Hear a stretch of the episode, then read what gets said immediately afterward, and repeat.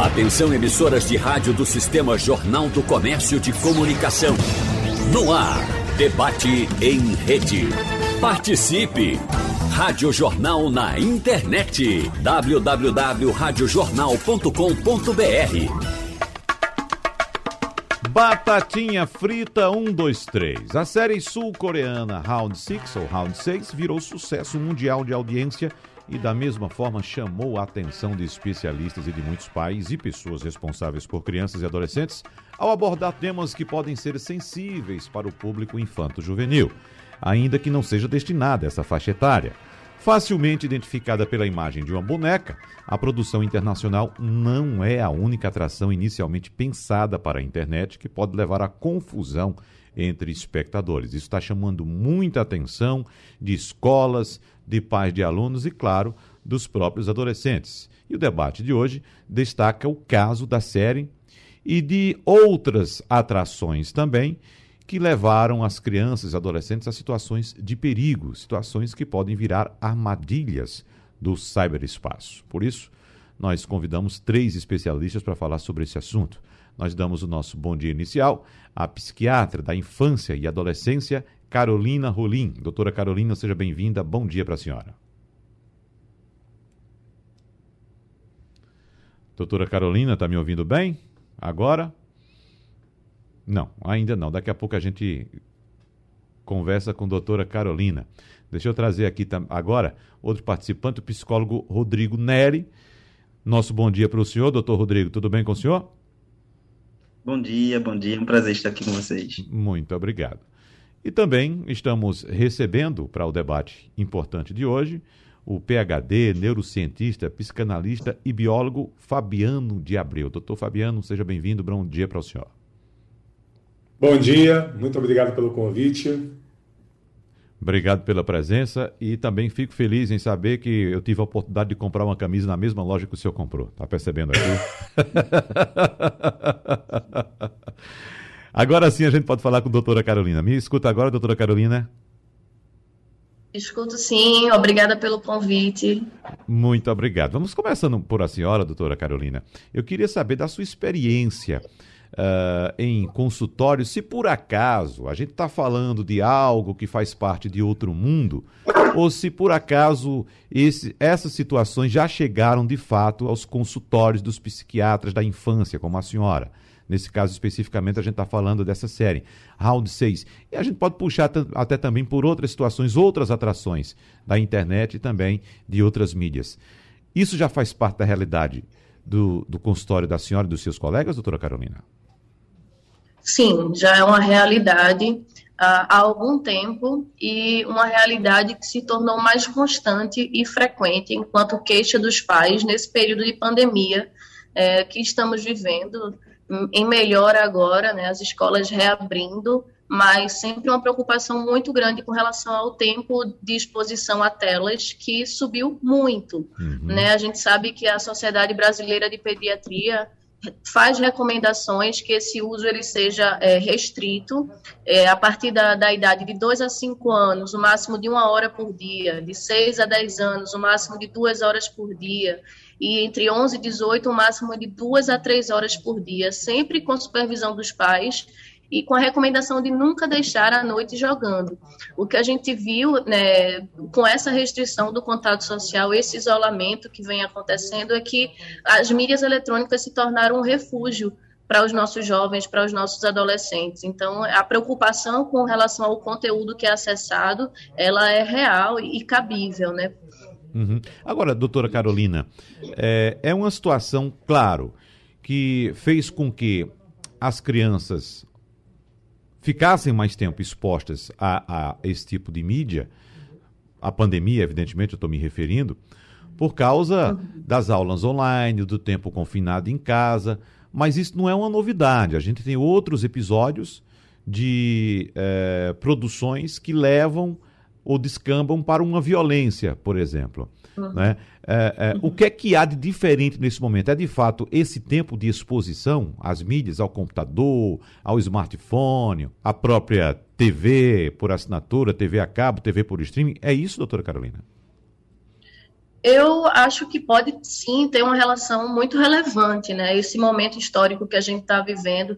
A gente sabe que a violência por si só é um fator de atração para qualquer tipo de conteúdo. Então, atrai a curiosidade, né? A, a, a, essa série especificamente está sendo muito noticiada nos jornais, a gente está aqui hoje conversando sobre ela, então eu acho que é, erguer também esse muro da proibição com relação a essa série especificamente causa um frisson nas crianças, né, um desejo por essa descoberta do, do que é que está sendo proibido, então eu acho que é um debate que, que é extremamente necessário e que, com relação a essa série especificamente, a gente vai precisar talvez mediar o acesso a ela para matar um pouco a curiosidade, porque está é, tá sendo muito falada, né? Uhum. É uma série que é, estava tá, entre as, a mais assistida da Netflix na, nas últimas semanas, então teve uma repercussão muito grande.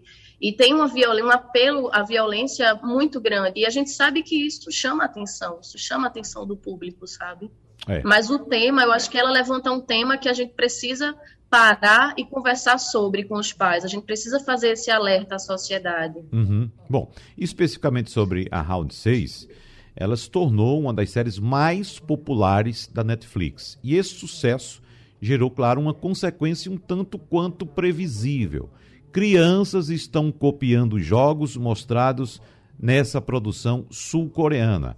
E quando a gente observa uma imagem dessa série, a gente percebe uma boneca. Uma boneca, eu estou vendo aqui um, uma fotografia que tem uma boneca vestida como uma criança, né? Um, um, vestidinho, uma camisa por baixo do vestido, meias até a altura do joelho.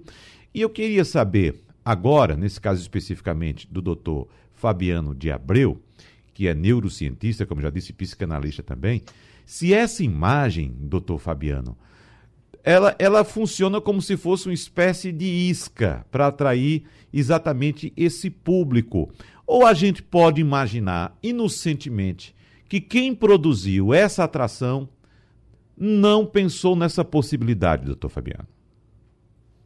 Existe a possibilidade, sim, de querer chamar, chamar a atenção do público infanto-juvenil, vamos colocar assim.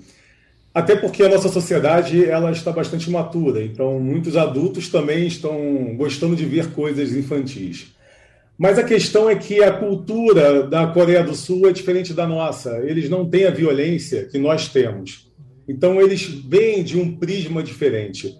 A gente tem que analisar que a criança ela não tem a região do lobo frontal totalmente desenvolvida. Na verdade, ela acaba de se desenvolver com 24 anos de idade, até os 24 e a região da coerência, da lógica, da tomada de decisões, da prevenção.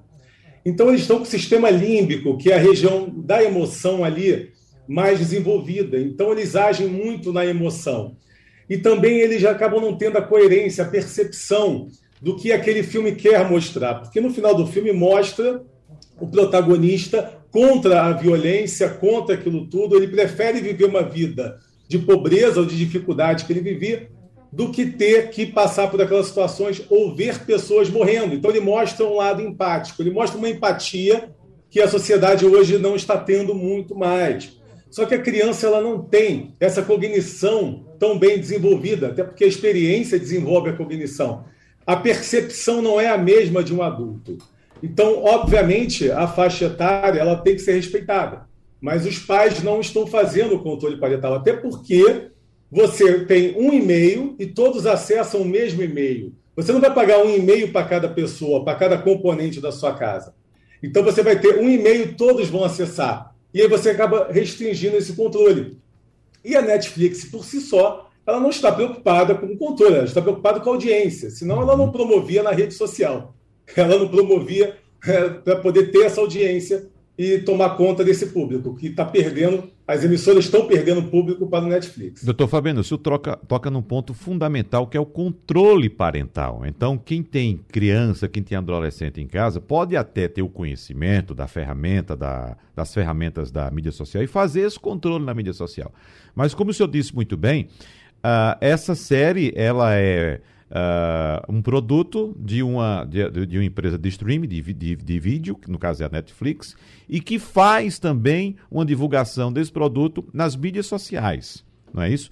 Então, mesmo que eu faça um controle, como ela passa por alguns filtros, já que é um produto destinado a adolescentes, pode chegar facilmente a esse público e também, claro, a crianças.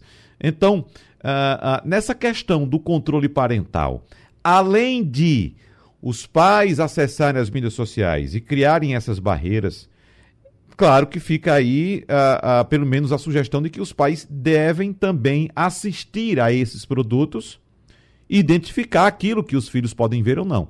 Né? Mas é um caminho difícil, doutor Fabiano. Não sei se o senhor concorda. Né? Como. Eu, eu concordo. Exatamente. Como é que o pai vai chegar e exatamente identificar que aquele produto é nocivo para o filho dele?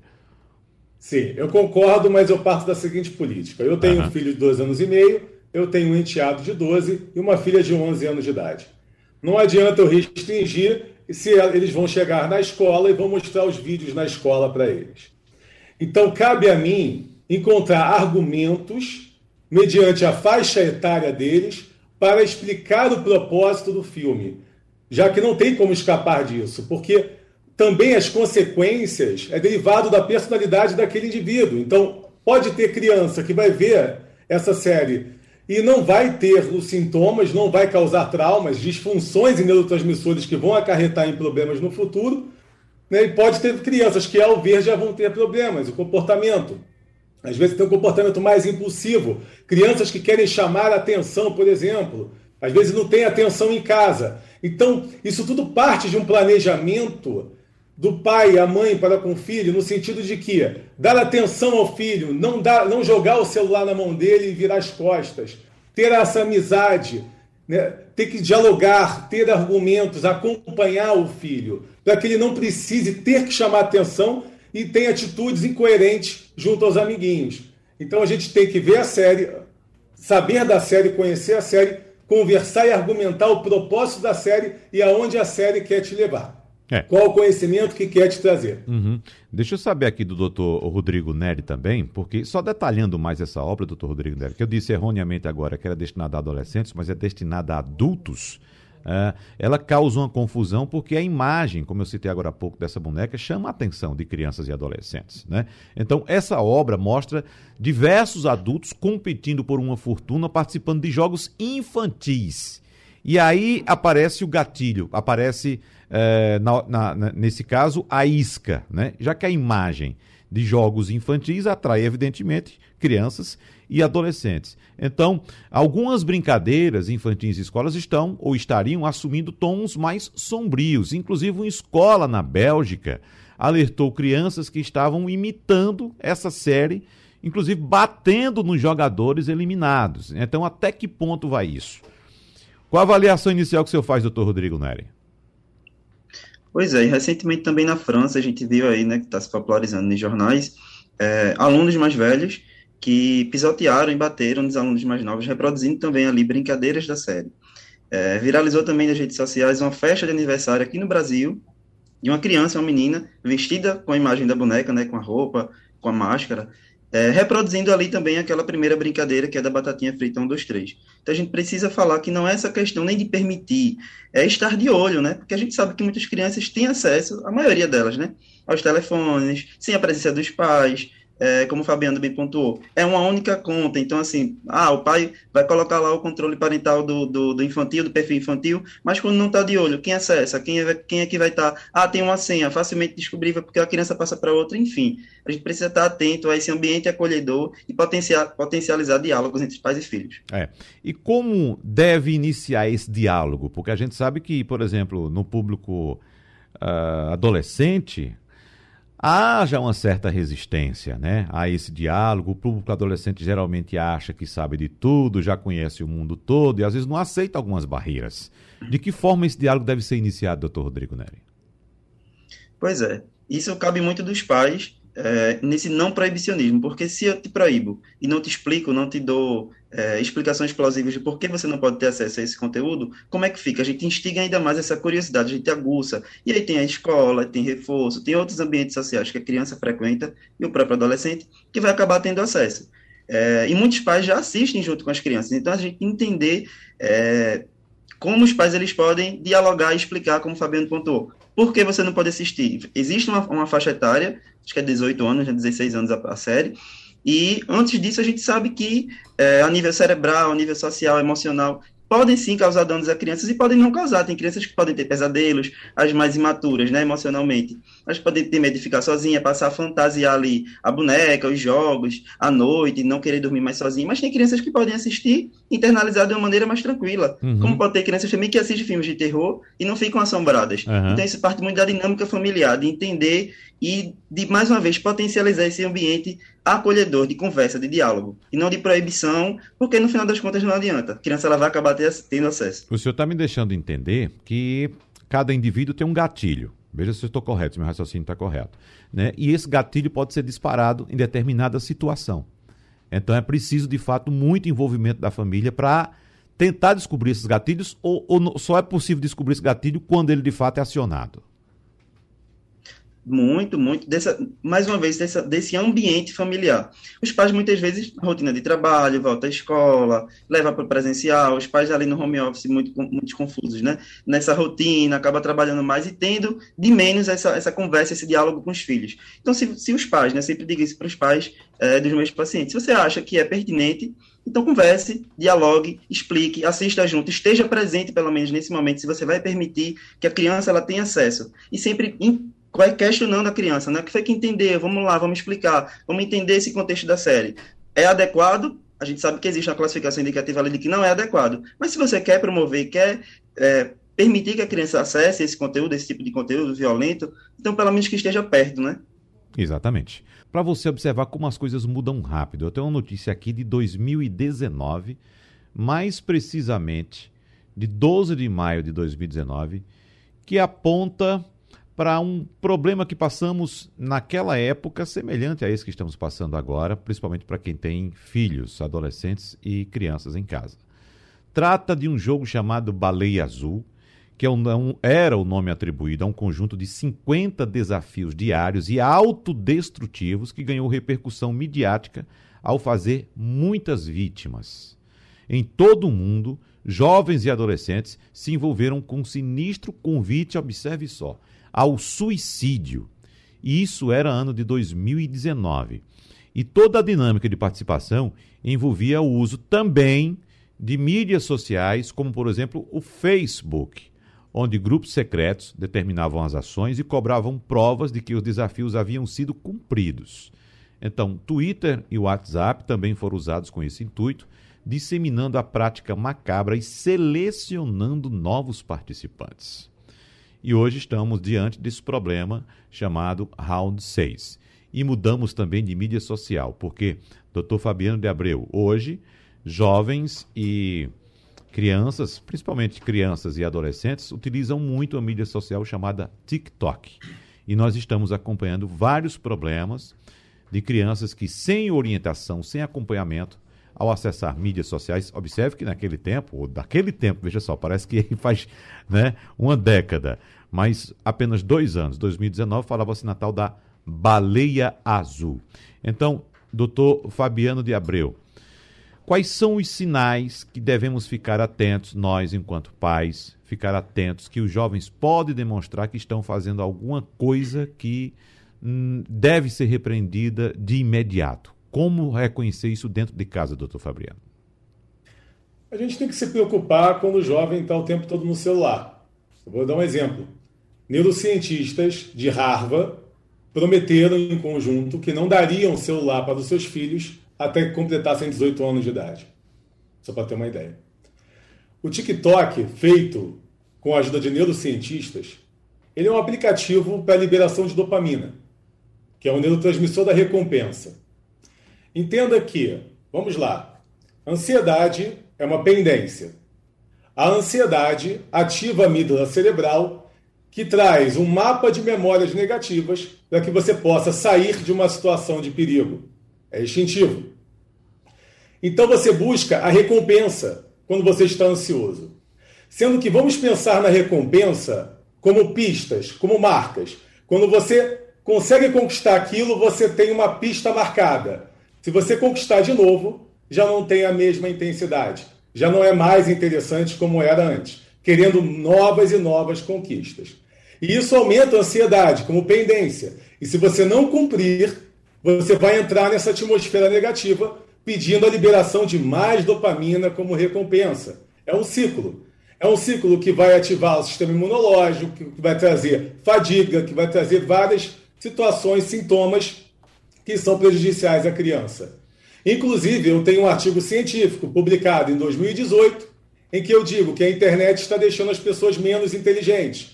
Isso é comprovado, não só pelo artigo científico, mas outros estudos que fizeram posterior ao meu artigo científico 2020. Um cientista francês publicou um livro falando sobre a mesma coisa que eu falei no meu artigo.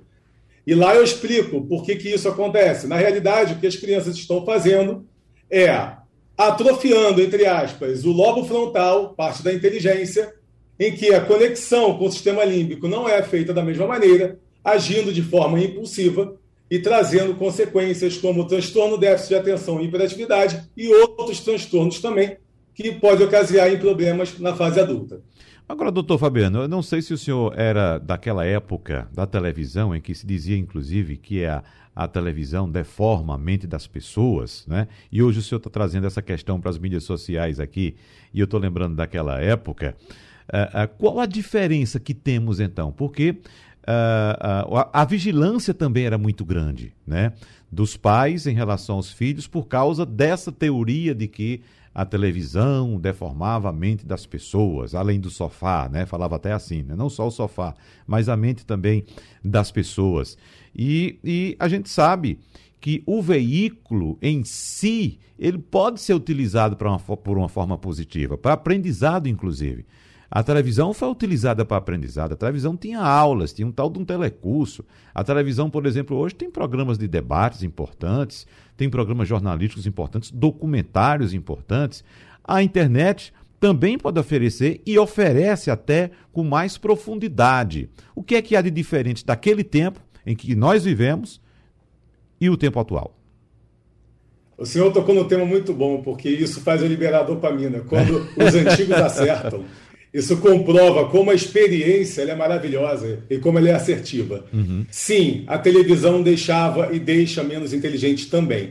Na realidade, o estudo feito na Noruega, o maior estudo de todos, já começou a estudar desde 1970. O meu artigo científico fala sobre esse estudo de 1970, onde eles comparavam o QI e analisaram que os filhos estavam com QI menor do que os pais. E a internet potencializou. Ou seja, hoje você vê mais crianças superdotadas porque mais pessoas fazem teste de QI. Mas na realidade, o QI das crianças hoje é menor do que o dos pais, que é menor do que o dos avós. O QI vem diminuindo e o QI é o único e melhor medidor de inteligência. Ou seja, a televisão, sim, também faz esse processo que a internet faz, só que uma potência menor. Agora, a internet, ela tem que ser, ela pode ser usada como você baixar joguinhos de lógica, você fazer treinamento mental, você ler livros, você buscar o conteúdo por completo, não é só ler o título e subtítulo e interpretar, não. É você ler por completo. Porque quando você absorve aquele conhecimento daquele conteúdo, você está fazendo a neuroplasticidade cerebral. Hum. Mas o problema é que não fazem isso. Agora, doutora Carolina, observe que quando eu chamei o doutor Fabiano para discutir um assunto lá de trás da televisão, da época que a gente era criança, ele me tratou como senhor, né? Então. Mas está tudo bem, viu, doutor Fabiano? Fique tranquilo. É porque eu estou em Portugal. eu vivo em Portugal há cinco anos e aqui é comum, senhor. Ah, tá certo, tá certo. Tá explicado então. Então, doutora Carolina, doutor Fabiano citou aí pontos chaves, né? Palavras-chaves, na verdade. Termos importantes como ansiedade, conquistas, aquela sensação de, de, de, de uh, realização que talvez seja causada pela dopamina, a liberação de dopamina. E como é que isso tudo funciona na cabeça de uma criança, de um adolescente, doutora Carolina? Pois é, né? Pegando esse gancho neurocientífico, né, que Fabiano traz muito bem, a gente sabe que há uma reprodução dos comportamentos violentos. A pesquisa mostra que é, é, as mídias, elas, quanto mais violentos são os programas de televisão, mais violentos são os jogos eletrônicos que as crianças preferem. É, se vai estudar o comportamento de crianças após elas utilizarem jogos violentos, ela vai ter um grau geral de hostilidade emocional maior logo após essa exposição de curto prazo, né? Já existem é, destaques sobre o efeito da publicidade nas preferências das crianças por alimentos. Isso está bem documentado. E você falando aí da baleia azul, também existe uma outra questão antes de eu chegar na, na questão dos transtornos mesmo, que é o contágio social, que é um comportamento de imitação que é mais é, frequente é, devido à vulnerabilidade, inclusive, do sistema nervoso, do amadurecimento do, do ser humano para crianças e adolescentes. Então, se eu é, divulgo na mídia cartas sobre suicídio ou imagens muito fortes, apelos sensacionalistas sobre esse tema, eu posso sim é, exercer uma influência no comportamento de pessoas. E essas pessoas mais vulneráveis são as crianças e os adolescentes. Então, é, além dos transtornos de ansiedade, transtorno do déficit de atenção, né? Fabiano falando do mecanismo da dopamina, da noradrenalina, a gente também pode ter questões associadas à depressão, à ansiedade, à autolesão, que é um comportamento que a gente vê é, que está, digamos assim, aparecendo muito nessa, nesses últimos anos na nossa prática e que vem também de um adolescente ver um outro fazendo, aprendendo a regular a emoção dessa forma. E a gente sabe que a própria autolesão, por exemplo, libera uma substância chamada beta-endorfina que também leva ao vício, sabe? Então, é, é uma cascata. É uma uhum. cascata de coisas, mas que é, eu acredito que traz à, à, tona o debate de como é que está essa vida familiar, como é que está essa conexão do pai com as crianças, né? A gente sabe que apesar dos pesares, o mundo digital, ele amplia a nossa cognição na capacidade de abstração. Os seres humanos hoje conseguem imaginar, se colocar no lugar do outro, ter mais empatia em relação ao outro, também nessa forma do pensar mais abstrata, que antes a gente pensava mais concreto.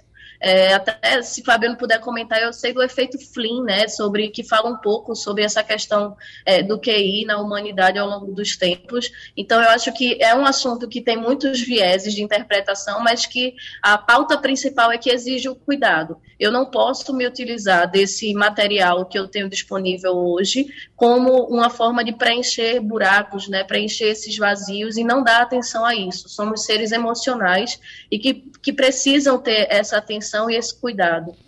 A bola foi devolvida para o senhor, doutor Fabiano. Ok. É, eu, eu tenho muitos estudos de inteligência, são 50 artigos científicos sobre inteligência, é, é a minha praia né, científica, até porque muito se fala, por exemplo, em inteligência emocional, só que a gente não pode falar em inteligência emocional sem dizer como se trabalha a inteligência e como é a inteligência em si. Porque a inteligência ela tem uma, um precursor genético. Ou seja, a pessoa pode vir ou não com uma inteligência maior. E caso ela não venha com uma inteligência maior, você tem que ter aí um processo educacional que você possa fazer essa plasticidade cerebral desenvolver essa região do cérebro. Temos que entender que a região da inteligência, pessoas mais inteligentes, elas têm os corpos neuronais maiores, dendritos mais robustos, conexões sinápticas mais, mais duradouras. Essas pessoas têm um comportamento é, mais medido, porque o lobo frontal ele orquestra todo o restante. Ou seja, uma criança, por exemplo, com QI maior, ela vê round 6 e não vai ter as consequências, não vai fazer as coisas que outras pessoas, outras crianças poderiam fazer, por exemplo. Então, se os pais eles não dão uma educação, não busca trazer essa cultura de leitura, eu escrevi seis livros para distribuir gratuitamente no meu site, deabreu.pt. E, incrivelmente, não chegou a mil pessoas baixando eu falei isso em mais de 30 rádios e programas de televisão e simplesmente não chegou a mil pessoas, não chegaram. Então eu escrevi os livros para quê? Para trazer essa cultura de leitura que está em déficit, no Brasil principalmente. Por exemplo, eu fiz uma pesquisa em que aqui em Portugal uma pessoa passa três minutos e meio num artigo, numa matéria, e no Brasil ela passa segundos. Não estou generalizando, porque é um percentual muito alto.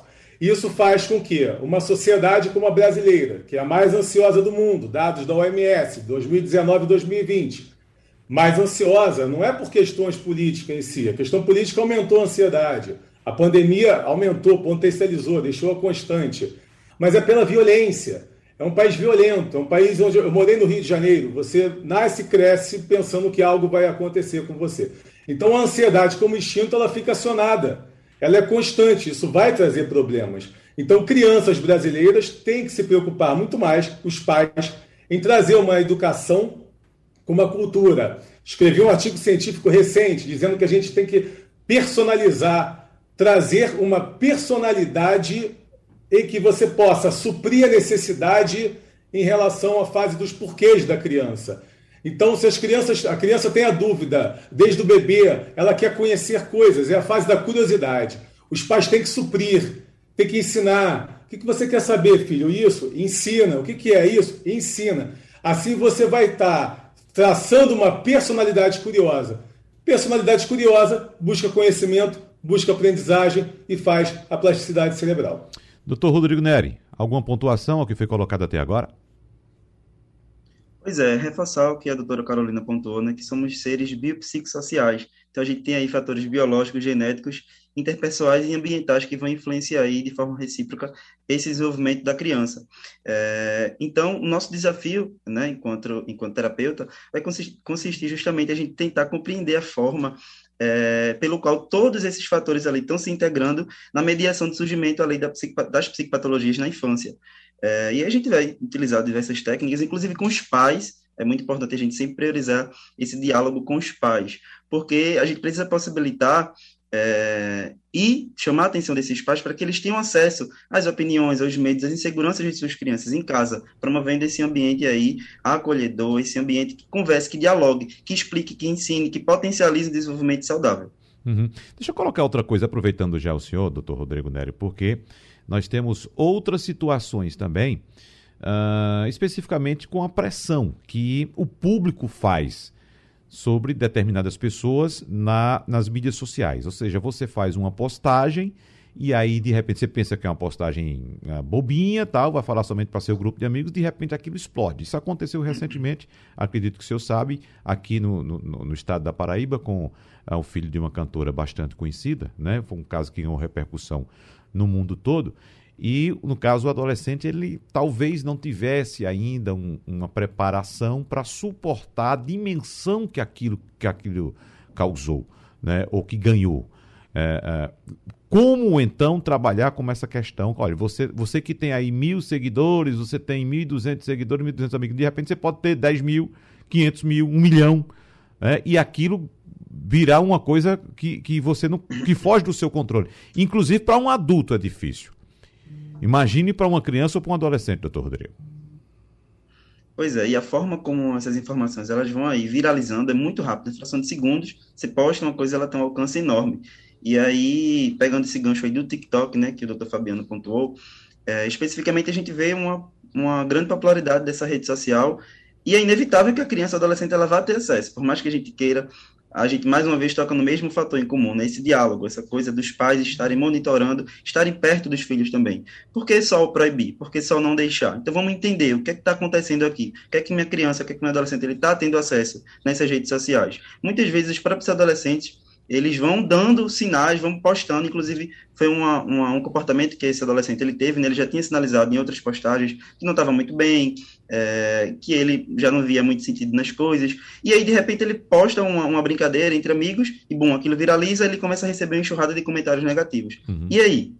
Os pais não estão não tem, não monitorando e muitas vezes acaba sendo invasivo também. A gente pensando pela ótica do adolescente. Vou querer meu pai, vou querer minha mãe me monitorando, vendo eu dançar, eu postar coisas no TikTok. E aí, como é que o pai pode negociar isso com a criança? Então, de repente, eu sempre gosto de orientar assim: ah, vamos ver então só o que é que tá postando, eu sigo, eu não sigo, eu vou ter acesso aos conteúdos, eu gravo junto, uma coisa que está acontecendo muito agora, os filhos gravando com os pais, essas dancinhas estão viralizando.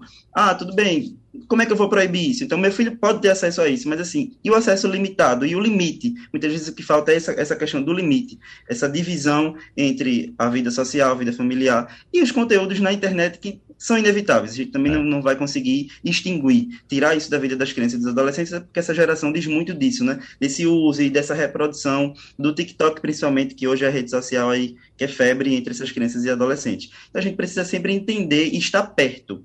Porque se isso não acontece, fica difícil da gente tentar identificar alguns gatilhos, alguns pontos e até de intervir.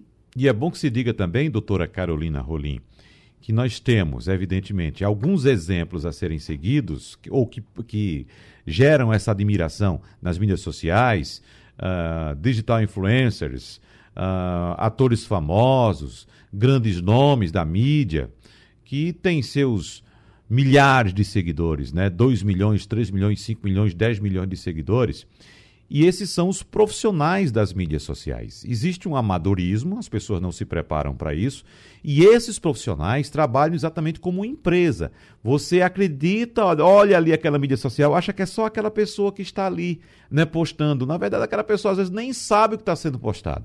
Existe uma equipe por trás trabalhando, equipe preparada, profissionais de marketing, profissionais de marketing digital, de comunicação, comerciais, enfim, tem uma equipe grande trabalhando aqui e dali. De repente, uma pessoa que faz uma postagem, essa postagem viraliza, ela não tem esse trabalho profissional e passa a sofrer as consequências, doutora Carolina.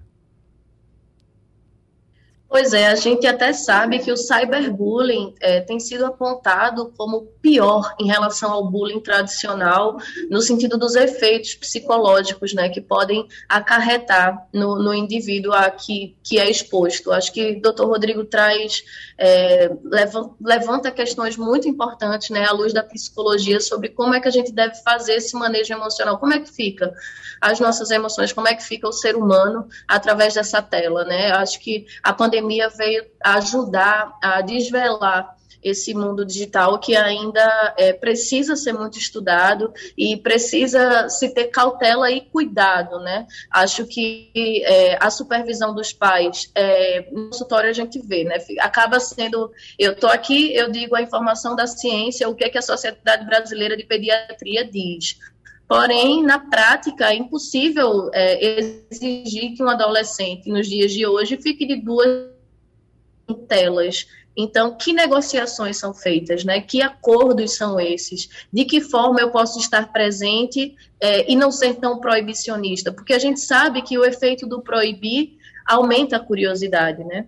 É, incita isso. Então, é preciso ter esse manejo relacional que uhum. numa sociedade onde a interação tem passado a ser cada vez mais né, por telas digital, fica enfraquecido. Então é, é um debate muito importante esse que a gente está tendo aqui hoje é, e que esse tema ele continue sendo é, pensado e, e, conversado, né, não só aqui na rádio, mas em, entre as famílias, entre os adolescentes, é. nas escolas. Até porque, doutora Carolina, nós estamos falando exatamente para os pais aqui. É, então são, nós temos um público adulto muito grande aqui que tem filhos, às vezes filhos até já crescidinhos, já que já tomaram conta de suas vidas. Mas estamos falando aqui exatamente para os pais, porque acredito que foi o doutor Fabiano de Abreu que citou a importância da leitura. E é, a gente, como, como todos nós sabemos, a gente tem um hábito de simplesmente querer que o filho fique quietinho lá no canto. Isso é natural das pessoas, né? Ah, tá fazendo muita trela, tá brincando na rua, tal, tal. Fica em casa brincando, aí tá aquela paz, tá aquela tranquilidade, os pais relaxam. Mas os pais têm que introduzir, acredito que a senhora concorda, os filhos em outro mundo. Então, pegar o filho, fazer um passeio, levar numa livraria. Quando a gente fala em livro, leitura, não é uma, uma, uma obra, por exemplo, de, é, é, é do, do, neurocientista Fabiano de Abreu. Levar uma criança para ler um livro infantil, algo que interesse a ele, tentar descobrir o que é que interessa e fazer essa imersão no mundo da leitura, né, doutora Carolina? Doutora Carolina? Travou? Bom, então vamos fazer o seguinte, aproveitar. Tá me Pois não, pois não. Dá para complementar agora. A gente sabe, eu estava dizendo que a gente sabe que a exposição precoce à leitura facilita, inclusive, o processo de alfabetização das crianças aquelas que têm esse apoio dos pais, que os pais leem, né? Os pais que leem para os seus filhos estão facilitando o processo de alfabetização deles. É, algumas questões também que eu acho que são muito importantes é a questão da autoimagem, né? Como esse padrão de beleza que está exposto nessas redes, mediado por uma lente, né? Que é da, da, da câmera, é, como isso influencia na percepção dos jovens sobre os seus próprios corpos, né? E como isso precisa ser conversado. Como é, como é que eu me protejo nessa rede social? Que imagem é essa que eu estou passando por ali? Eu queria saber agora do doutor Fabiano de Abreu.